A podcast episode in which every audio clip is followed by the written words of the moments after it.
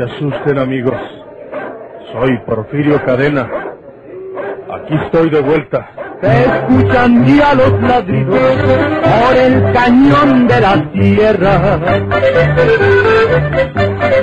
Ya comenzaron los tiros, vuelve Porfirio Cadena. ¡Vuelve Porfirio Cadena! Otra audaz y vigorosa serie campirana con el tortuoso bandido de la Sierra del Guajuco, Porfirio Cadena, el ojo de vidrio, del escritor norteño Don Rosendo Ocaña. Ay, caray, entre más miro estas tierras, María Eugenia, más me gustan las condenadas. Yo puedo probarles a mis enemigos que no nací pa' bandido. Lo fui porque ellos me hicieron. Pero yo nací pa' un hombre de campo, pa' un hombre de trabajo. Mira nomás qué chulos maizales esos. Qué bonito es todo esto, por Dios santo, María Eugenia. Ya te enamoraste de estas tierras. Eh, y ojalá que te las vendan, porque si no, el coraje que vas a hacer. Eh, tienen que venderme estos mondados. Si no me venden estas tierras tan lindas, se las robo, no faltaba más. Vamos a bajarnos tantito de los caballos, ¿eh? Como tú quieras,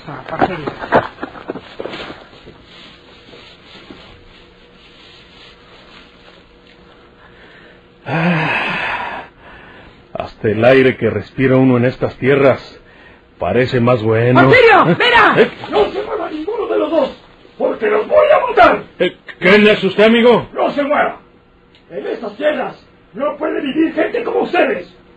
Aquí se van a morir. Aquí mismo los vamos a enterrar. Ah, ah, ah. No crees que te pegué en la mano porque te querré, mondao. Es que te quiero vivo para saber la verdad de todo esto. Tú, María Eugenia, ayúdale para que se vende la mano herida, manquesella con su mismo pañuelo. Desgraciado. ¿A poco creías que nos ibas a asustar con tu mugrosa pistola? Diantre de chaparro condenado. Este. ¿No miras que con un manazo que te den en la cabeza te, te puedo clavar como tachala?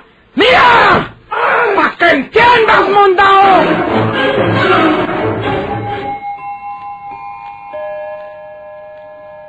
Porfirio Cadena, el ojo de vidrio.com. Transcurrieron algunos días para cuando Porfirio Cadena pudo conocer la hacienda de Santa Isabel en todas sus proporciones. Era una gran hacienda, pero tenía un gran problema, un grave conflicto surgido con motivo de la muerte de su viejo propietario don Américo Valverde. En la primera oportunidad, la parte opositora se enfrentó a los forasteros compradores. Se trataba de Amalia Cobian, que por muchos años fuera ama de llaves del desaparecido hacendado, y su hijo Alfonso. Leonel y Leticia dicen que don Américo no dejó testamento, pero están mintiendo, porque ellos saben bien que sí hizo testamento. Lo que pasa es que también saben que nos dejó a mi hijo Alfonso y a mí parte de su herencia, y ellos quieren quedarse con todo y despojarnos de lo que nos corresponde. Pues eso lo resolverán los abogados, señora. Pues que no sea el abogado que les anda ayudando en sus maniobras, señor Cadena, porque ese señor y el notario que tiene el testamento andan fuera de la ley. Entonces, ¿quién puede arreglar eso, señora? No compren esta propiedad, no se apresuren, porque perderán su dinero y se meterán con la policía.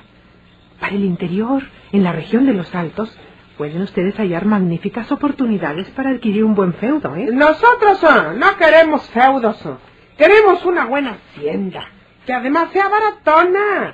¿Y quién sabe si está por las mismas dificultades eh, que traen ustedes? eh? Pues, Déjame hablar a mí, María Eugenia. pues, eh, tenemos que hablar los dos. eh, En estos tiempos de la nueva bola, como luego dicen, Ah. la mujer tiene los mismos derechos que el hombre. Y ese señor, Señora Cobian, eh, nosotros no podemos prometerle nada. Si nos demuestran que pueden vender y nos venden barato, compramos la hacienda. Pues hará usted muy mal, porque yo le estoy advirtiendo que la propiedad no está dentro de la ley. Américo no murió intestado. ¿Y usted cómo sabe que ese señor no murió infestado? Yo no dije infestado, dije intestado. Ah, pues fíjese en lo que habla. María Eugenia, eh, te estoy suplicando que me dejes a mí tratar este asunto. Quiero que sepan que no está solo. que tienes tu mujer. Y que, man, que hasta ahora... Espérate. Déjame hablar. Déjame entenderme con esta señora. Dígame, Amalia, ¿por qué hace un momento dijo usted Américo y no don Américo como antes estaba diciendo? Ah, porque... porque... Pues porque me equivoqué. Yo fui su ama de llaves desde que era casi una niña. Ah, y le agarró cariño, ¿verdad? No piense usted lo que no es, señora Cadena. Así. ¡Cállate! Oiga, eh, Amalia, ¿y usted por qué está tan segura de que ese señor hizo testamento? Porque lo vi. Yo vi ese testamento. No le voy a decir que lo leí, eso no. Pero yo lo vi. Y cuando don Américo estaba grave, me dijo que no me preocupara por mi porvenir y el de mi hijo, porque él me iba a señalar en su testamento con una parte de su fortuna. Así lo dijo, una parte de mi fortuna. Lionel y Leticia sí han leído el testamento y lo tienen escondido de acuerdo con el abogado y el notario. ¿Los acusa usted de ratas? Los acuso de sinvergüenza. Pues es la misma cosa, ¿eh? porque el rata es un sinvergüenza y el sinvergüenza es un rata. Pero Porfirio y yo, señora, que man que no se los, como luego se dice. ¡Basta, María Eugenia! ¡Ah, nomás tú quieres hablar! Sí, me vas a dejar terminar con esta señora.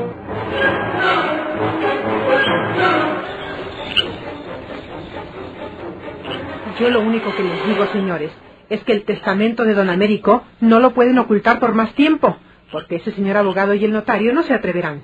Y si lo hicieran, nosotros impugnaríamos el intestado y todos irían a parar a presidio. Y creía que es la primera vez que vamos. ¿Qué No se fije, Amalia, no se fije. María Eugenia eh, quiere decir que no es la primera vez que compramos una propiedad, porque ya en México compramos otra antes.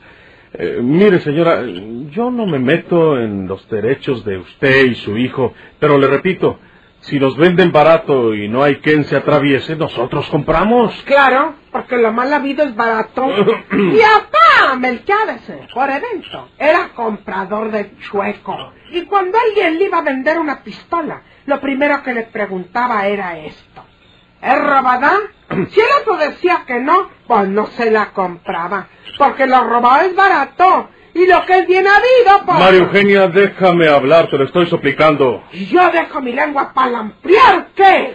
Que no le agarre de sorpresa lo que háganos nosotros, Amalia, porque si podemos comprar barato esta propiedad, la compramos. Y yo les repito que se arrepentirán de haber hecho una compra ilegal. Les aconsejo que esperen a que Leonel y Leticia reconozcan mis derechos y los de mi hijo, y entonces sí podemos venderles, pero para repartirnos el producto de la venta, no para que ellos se queden con todo. ¿Usted ha visto el testamento de ese señor? Sí, señora. ¿Y por qué lo ha visto? Porque él me lo enseñaba. ¿Por qué se lo enseñaba? ¡Basta, María Eugenia! ¡Pues déjame a mí! Ay, ay, Me ay. enseñaba el testamento para agradecerme lo que yo hice por él en los últimos tiempos de su penosa enfermedad. Yo estuve cuidándolo en su cabecera, mientras sus hijos lo que querían era que se muriera para heredarlo. Pues claro, Pues no está tan claro. pues está más claro que el chocolate. Pues el chocolate es el que van a bailar ustedes si hacen esa compra ilegal. Ya lo saben. Ah, Vieja lebrona esta, pues, ¿qué se ha creído? Tú estuviste metiendo la pata, María Eugenia. A cada momento estás diciendo que no somos casados y, y yo les dije a los hermanos Valverde que sí somos casados. Yo no dije eso. Pero lo ibas a decir, nomás que yo te quité la palabra para que no lo hicieras. Y luego, pues, ¿para qué sales con, con ese de tu papá Melquiades que compraba pistolas robadas y que, y que era comprador de chueco? Pues mira? al cabo es la verdad. Pero esas cosas no se dicen, mujer. O se dicen en confianza entre gente conocida o amiga. En estos casos, déjame hablar a mí. ¿A poco tú eres muy sajudo? ¿Qué? Digo, sasudo. Ah. Eh, ¿Por qué no voy a poder hablar yo también? Lo que pasa con esa vieja de Amalia es que andaba de cochecito con el tal Armérico. Le prometió que le iba a dejar de heredera, como prometen todos los hombres cuando necesitan. Pero luego debe haberse hecho como San Gaspar, Ah. como se hacen todos los hombres cuando llega la hora de cumplir. Mira, mira, mira. ¿Qué ama Ah. de llaves? Ni qué ama de llaves. eh. Era ama de otras cosas también. María Eugenia, ah, María Eugenia, aquí hay que hablar poco y hacer mucho. Nosotros compramos la hacienda si la dan barata, aunque esta señora no quiera. Pero no hay que hablar de más. Hace rato dices entender que ya hemos estado en presidio. Pues al cabo es la verdad. Pero esas cosas no se dicen, y menos a gente extraña. Por eso te digo que me dejes hablar a mí en estos casos, por favor. Bien, está bien, está bien. ¿A poco tú eres muy bueno para la peroración? Pero oración se dice. Yo digo como puedo. Y no te metas a maestro, porque me caes gordo. Pues te hizo falta la escuela. No me hizo falta la escuela. Me hicieron falta buenos maestros. Otra cosa fuera yo si hubiera tenido maestros como don Serafín del Monte. ¿Cuál Serafín del Monte, mujer? ¿Serafín Peña? ¿Ese? Pero me tocó el maestro Hermilo, que cuando no andaba en luda, andaba zancochado. Una vez, en un examen por decir las ráfagas, digo las garrafas, porque traiga la garrafita de mezcal en la tacuchera. Eres grande, María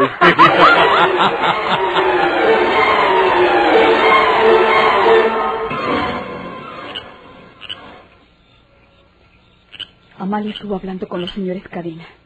La vi que estaba con ellos en el cobertizo hace rato. ¿Te imaginas lo que dirá de nosotros? Sí, con seguridad les dijo que existe el testamento de papá y que nosotros lo tenemos oculto en complicidad con el licenciado y el notario. Esos señores pueden creerle, Leonel. Tenemos que decirles que no le hagan caso. Al cabo dentro de dos o tres días estará todo listo para que podamos vender. No es cuestión de dos o tres días, Leticia. ¿Eso me dijo el licenciado? Porque tú lo apremias demasiado, hermana. Por eso te promete lo que no podrá cumplir. ¿Por qué no podrá? Porque se necesita más tiempo para ello. Se tiene que declarar el intestado. En eso andan ahora.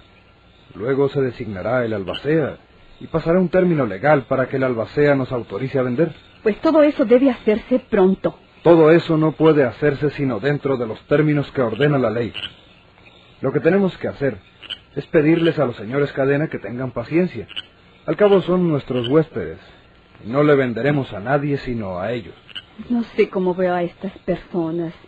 Y eso me asusta. ¿Cómo las ves? ¿Por qué?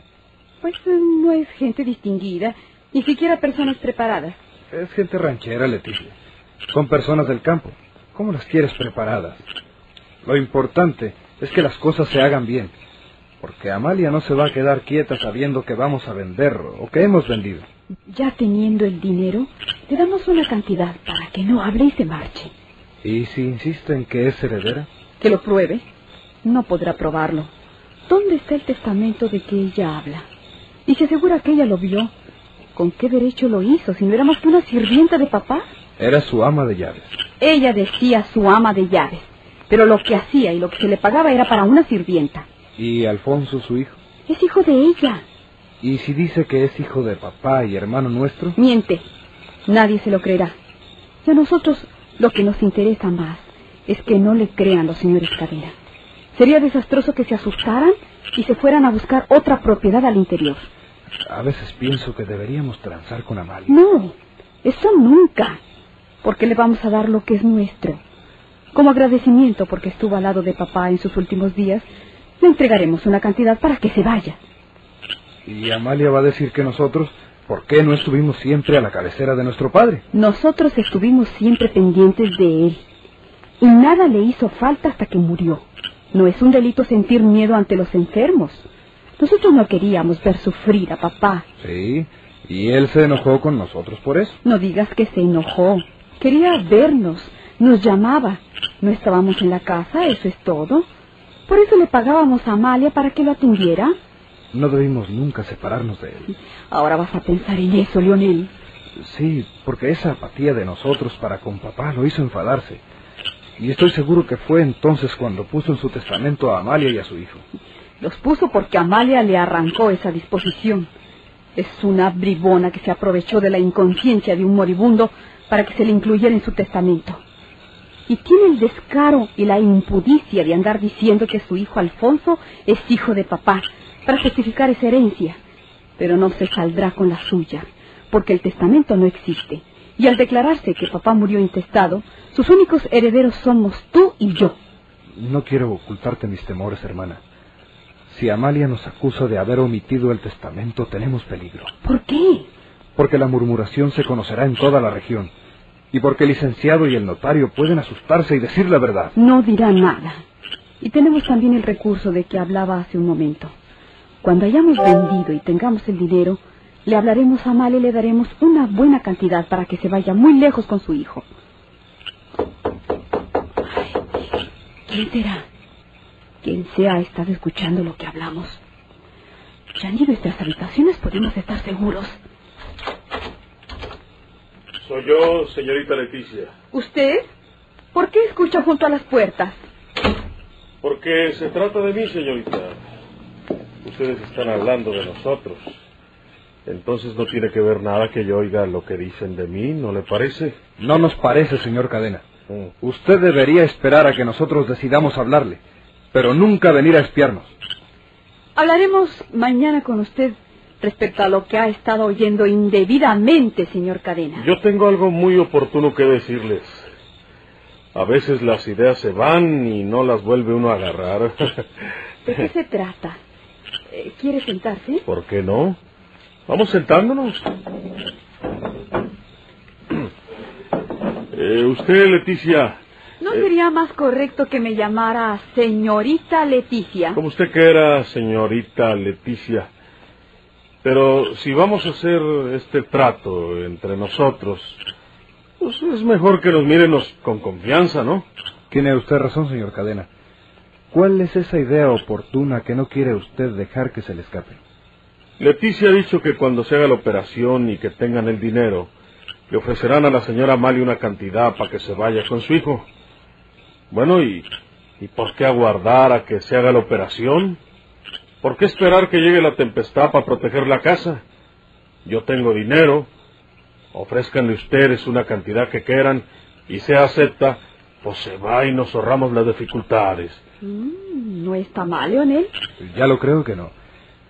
Hay un riesgo solamente, ¿Cuál, amigo Leonel? que se presente algún inconveniente y que no pueda hacerse la operación. Entonces, ¿de dónde cogeríamos dinero nosotros para devolverles lo que diésemos a Amalia? No se preocupe por eso. La operación se hará. ¿Lo cree usted? Como que me llamo Porfirio Cadena.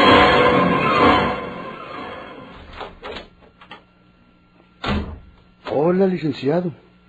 Estaba pensando en usted precisamente. ¿Sí? Supongo por qué, Riverol. No vino usted ayer ni antier. Y en este momento estaba pensando, ¿qué le pasaría al licenciado que no ha venido por aquí? Ni que le hubiéramos echado los perros. No, es que había mucho trabajo. Todo el tiempo que está uno fuera de la oficina, se acumula el trabajo. Y luego son los apuros para desahogarlo. es verdad. ¿No quiere sentarse? Eh, no. Antes tengo que informar a usted que viene conmigo un amigo suyo. Bueno, un amigo nuestro que quiere visitarlo. Me preguntó si usted estaría en condiciones de recibirlo. ¿Un amigo mío? Sí. ¿Un compañero? Eh, pues eh, podemos decirle, compañero. Pero será mejor que usted lo vea. Pásele, amigo. Puede pasar. Gumaro. Soy tan malo como usted, tengo mejor encarnadura y ando caminando. Pero si tú estabas muerto, Gumaro. Cuando estaba en Guatemala me lo avisaron. Usted ya sabe, Riverol, que cosa mala nunca muere. Soy Porfirio Cadena. Aquí estoy de vuelta. que tiemblen sus enemigos o que abandonen la tierra. Ya comenzaron los tiros, vuelve Porfirio Cadena. ¡Vuelve Porfirio Cadena! Por esta estación y a la misma hora, sigan escuchando los emocionantes capítulos de esta nueva serie campirana del borrascoso bandido de la Sierra del Guajuco, Porfirio Cadena, el ojo de vidrio. Muchas gracias por su atención.